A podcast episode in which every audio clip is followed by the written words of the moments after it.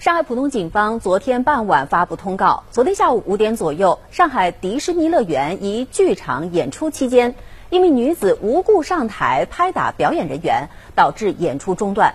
警方依法传唤了肇事人员三十五岁的女子管某。调查发现，管某思维混乱，语无伦次。经联系其家属反映，管某曾经有疑似精神疾病症状，此次系其独自一人来沪游玩。经过精神卫生中心的诊断，管某被确诊为急性精神病障碍，目前已经被医院收治。此事没有造成表演人员受伤。